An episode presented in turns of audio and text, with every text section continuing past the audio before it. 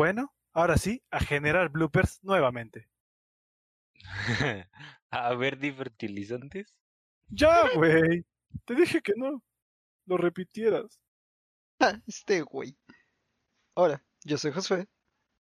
Hola, yo soy Omar. Y yo soy Adrián. Y esto es Radio Saturada. Comenzamos. Como se los prometimos en el capítulo número 4, hoy vamos a hablar sobre la refinación.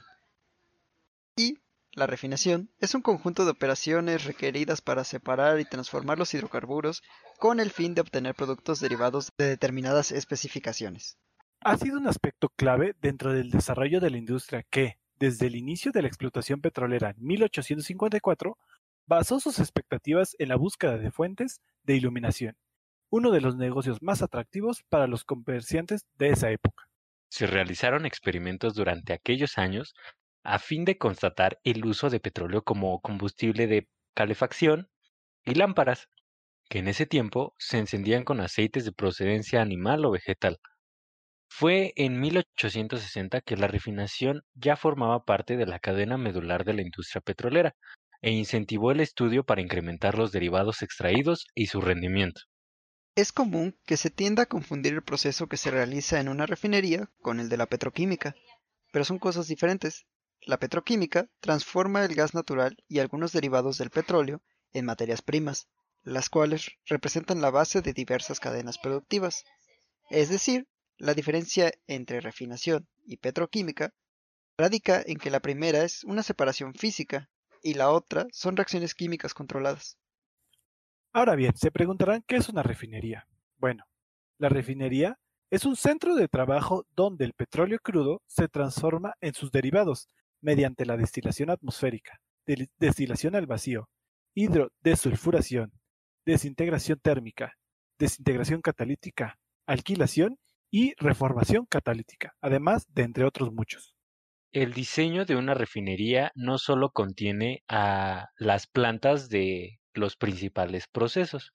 Las refinerías cuentan con instalaciones adicionales que sirven de apoyo para su eficiente operación y que sirven de apoyo en cualquier industria son oficinas tecnoadministrativas, almacenamiento de hidrocarburos y de materias primas, plantas de tratamiento de agua, generadoras de energía eléctrica, generadoras de vapor, talleres de mantenimiento, laboratorios, seguridad industrial, protección ambiental y servicios médicos.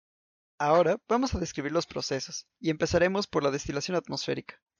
Esta es llamada así porque la separación del crudo por destilación se lleva a cabo en una presión ligeramente arriba de la presión atmosférica.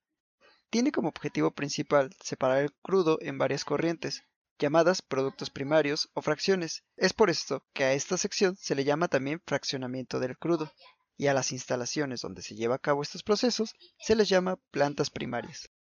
La sección de destilación atmosférica cuenta con una torre que contiene una serie de platos, por así decirlo donde se efectúa la separación de los diferentes componentes del crudo.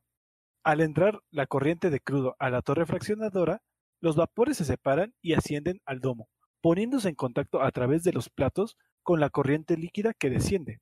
La separación de los productos se lleva a cabo de acuerdo a la temperatura de ebullición de los componentes de la mezcla. Ahora, para que el hidrocarburo entre a este proceso es necesario darle un tratamiento previo el cual consta de un precalentamiento del crudo que se denomina salado. De ahí pasa a la sección de desalado, después pasa a un precalentamiento del crudo pero ahora ya desalado, comienza el primer despunte de gases amargos de la carga y se pasa a un calentamiento a fuego directo para entonces entrar a la sección de destilación atmosférica. Una vez que sale de esta, se enfrían los productos destilados y los residuos se van ya sea a estabilizadoras de gasolina o a otros procesos y de los residuos de este proceso comienza la destilación al vacío. ¿Pero qué es la destilación al vacío? Bueno, el proceso de la destilación al vacío se lleva a cabo a 50 milímetros de mercurio de presión absoluta y a una temperatura de 385 grados Celsius aproximadamente. Tiene como objetivo principal extraer los destilados ligeros que contiene el residuo atmosférico, llamado también crudo residuo. Además, a que estos destilados ligeros, ya separados, tienen un mayor valor económico y aprovechamiento en la refinería, Los gasóleos y el producto vacío que se obtienen pueden tener varios usos, dependiendo del tipo de crudo procesado, la configuración de la refinería, la capacidad de los procesos y la demanda de los productos. Esto significa que la función general de la torre de vacío es recuperar la máxima cantidad de destilados, obteniendo las especificaciones de los gasóleos y del residuo del vacío, de acuerdo a una aplicación que se le vaya a proporcionar. Los gasóleos de vacío tienen varios usos, como aceites lubricantes, carga a la planta catalítica, carga a plantas de hidrotratamiento, entre otras. Para las plantas de hidrotratamiento, explicaremos el funcionamiento de las mismas. El hidrotratamiento es un proceso para estabilizar catalíticamente los productos del petróleo y o eliminar los elementos inadmisibles en las materias primas o en los productos haciéndolos reaccionar con hidrógeno. Los elementos que se eliminan mediante el tratamiento con hidrógeno incluyen azufre, nitrógeno, oxígeno, aluros y trazas de metales. El hidrotratamiento se aplica a un amplio sector de materias primas, que abarca desde la nafta hasta los crudos reducidos. Cuando el proceso se emplea específicamente a la eliminación de compuestos de azufre, se denomina normalmente desulfuración con hidrógeno o hidrodesulfuración que por su nomenclatura es HDS. Para que quede claro, el crudo reducido es una mezcla de complejos hidrocarburos, con entre 30 y 60 carbonos, o incluso más, que incluyen a los grupos de los asfaltenos. Existen varias razones para eliminar estos contaminantes por medio de hidrotratamientos. Todos estos contaminantes que mencionó Omar tienen una razón para ser eliminados.